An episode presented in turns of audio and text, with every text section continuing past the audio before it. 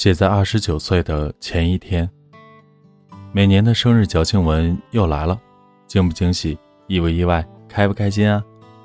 没关系，反正你们怎么想我也不关心，只是我又老了一岁而已。仿佛应该感叹一下，二字开头的最后一年，一瞬间就来了。每次说的年岁这个梗，都会很想干妈。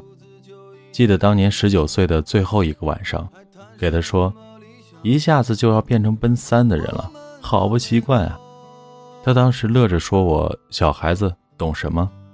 但是时间真的带我来到二十岁的最后一年，说真的，心里还是有点慌的，因为这十年改变了自己太多，因为害怕下一个十年、下下个十年也一样过得很快，因为害怕我总给别人说的那句凯鲁亚克说的“永远年轻，永远热泪盈眶”，有一天会说不出口。那我们来聊聊这十年好了，因为也只有今年还能有这个机会了。三十岁去聊三十岁的事情好了，以及干妈很想你，你在远方一定要好好的，要开心，要快乐，要吃好喝好，还要多笑。阿弥陀佛，么么哒。晚上的时候跟几个做创业的朋友一起吃饭，交流心得，席间有人说了句。这里面峰哥年纪最大，只有他是八零后。说真的，听完了一口老血喷涌而出，心想：妈蛋，我不要脸的吗？对呀，瞬间感觉已经不是我们八零后的天下了，因为九零后已经开始出来创业当老板了。然而我，算了，不跟他们一般见识。老人一般都这么大度，就比如我。哼二十岁，我总给现在的少男少女说一句话：真好。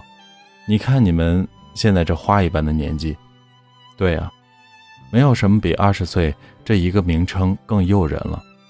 随着年龄的增长，于我而言只会变得更诱人，因为那里有阳光和球场，有奔跑的帅哥和穿裙子的姑娘，有课桌上倒映的斑斓树影，也有夏日沉长慵懒的午后。有永远不害怕的心，有仗剑走天涯的勇气，有奔去远方的梦想，那是最美的梦想，一点杂质都没有掺杂的岁月，也因为那岁月，永远也回不去了。所以在岁月里，它变得越发的弥足珍贵。所以还在那段青春岁月里的人儿，千万别浪费了，去享受就好了。然后我大学毕业了，我已经忘了是几岁。对于我来说，那已经是好多年前的事儿了。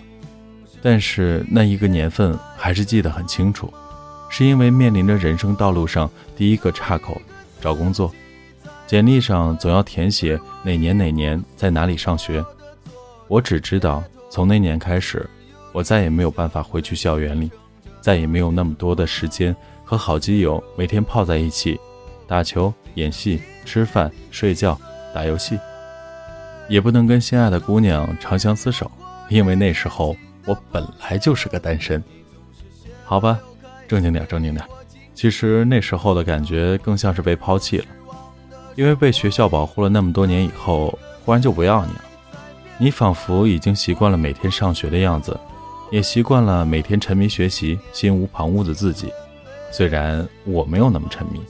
但是至少我真的每天好像都没有什么烦恼，但是当学校不要你的那天开始，好像一个被丢弃的小孩子，面对来来往往、匆忙行走的人群，一脸懵逼，不知道往哪儿走，也不知道该做点什么、说点什么，仿佛从那天开始，所有的烦恼就都来了。他们像北京早晚高峰排队等地铁上下班的人们一样，排着队，等着进入我的世界。当时懵懂无知，太年少，面对生活的强奸，很是挣扎。后来懂了，既然挣脱是无用，倒不如享受的道理。被拥挤着悲欢而飞的光阴，忽略过。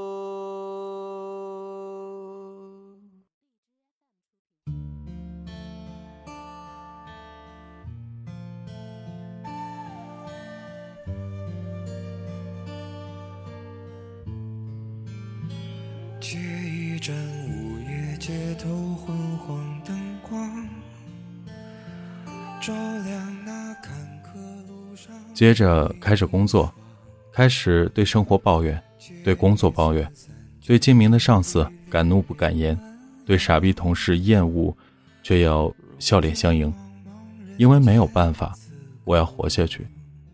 面对独在异乡的生活，渐渐的，我明白了大家口中“壳子”是什么东西。它就像是从我皮肤外面自由生长的茧子，一下子让我明白了漫长岁月中进化应该就是这么回事儿吧。是啊，那层茧子让我慢慢觉得外面的刺不像从前那般疼了。是的，它保护我，也让我真的开始走向那个。当初让自己讨厌的一类人的道路上，是的，它也伤害我。其实不用觉得这好像是我们这类人自己作践的，因为没有人会喜欢每天出门穿上厚厚的壳子，工作、聊天、谈恋爱。其实大家都很累。这就是为什么那么多人回到家才会长舒一口气，就像硬生生绷紧的琴弦在要断的前一瞬间。被松下来了一样，就像在外边每天说很多话的人，自己的时候变得越来越沉默寡言；还有那些走东闯西的人，周末的时候其实真的哪儿都不想去，因为家里才是最让他做自己、最温暖的地方。没办法，曾经大学的时候给别人聊梦想的时候说过，我就是想这个世界，因为我变得有一点点不一样。后来发现有点难，那么我就想，那就尝试着让这个世界因为我变得更好一点。后来我发现，世界的法则对于那个时候的我来说是根本改变不了的。我只能像所有人一样去遵守这个生存法则，因为我要活着。不过还好，至少做话剧的日子，每天穷却真的很开心。至少上班朝九晚五的日子里。都会有人问我为什么每天这么开心，这么看来一切都过得去。后来我被梦想的北京灰头土脸的赶回去了，像很多离开的人一样，卷着铺盖，背着行李回家了。就像后来某天听到了一句话，难过了很久，哥们儿，别恨北京。是啊，我拿什么恨你？我的梦想。像所有的告别一样，那天的阳光很好我却在出租车上哭了一路。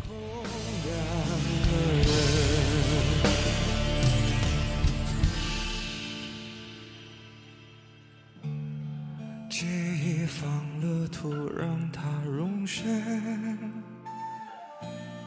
借他平凡一生。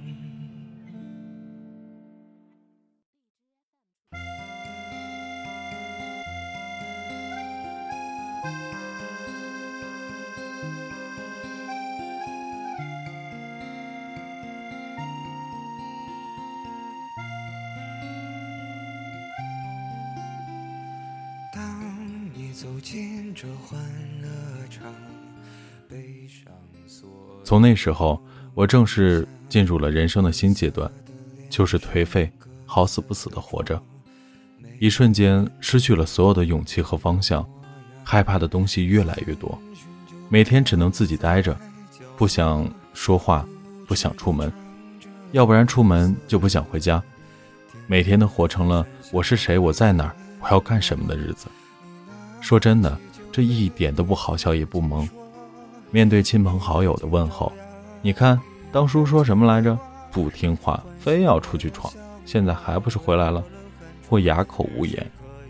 当时对成功的渴望太强烈了，强烈到已经近乎扭曲了屹立了这么多年的三观。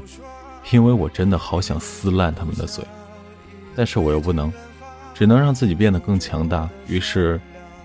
没有方向的，跟哥们糊里糊涂的就开始创业了。要知道，这样子注定是要失败的。无头苍蝇除了乱撞，别的应该都不太会了。然后母上大人苦口婆心的说：“孩子呀，你看，你当初要出去闯，让你闯了，你创业也让你创了，现在你看看你活的样子，是不是应该听我的，老老实实按照我们的安排去上班了？一样的哑口无言，然后真的按照他们的安排，老老实实去上班了。每天上班喝茶聊天玩电脑，下班酒吧 KTV 大排档，真的毫无烦恼。但无趣也是真的实实在在。说到这儿，真希望那些哪怕有半点梦想的人都千万不要去过这样的日子，他会把你所有的棱角都给磨平掉。让所有的勇气平息，让你一眼望到了几十年后的自己。我不是说这样的日子不好，因为也有很多人喜欢这样平静的生活。我只是想给那些有梦想、想去远方看看的人，一个小小的建议。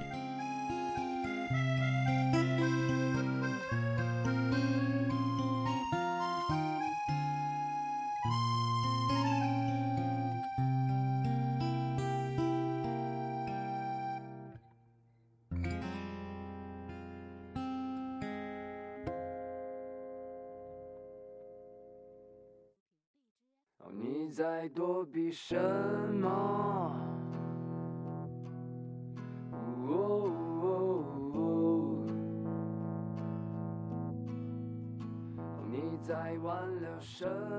最后，也许注定了我不是一个安分的人。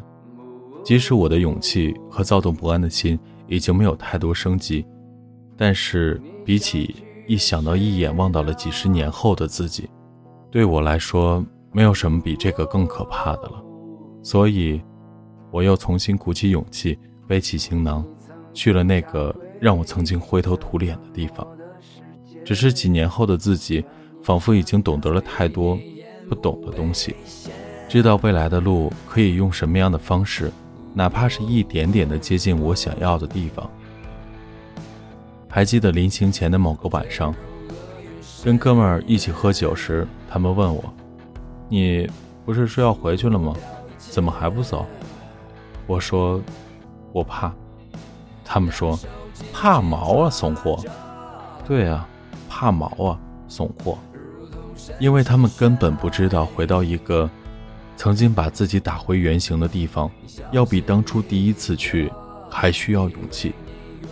第一次的时候，所有的东西都是未知，所以你只要有勇气就可以了。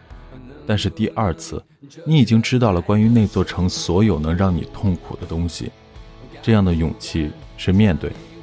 但是还好，这次我赢了。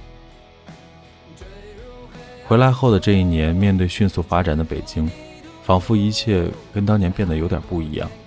虽然也没有少走弯路，但至少面对是个好东西，它让我收获了现在的生活。它没有那么多起伏波澜，没有那么多惊喜，但也没有太多惊吓，没有多富，但是也让我吃得饱，穿得暖。它小小的，暖暖的，却是让人踏实成长的。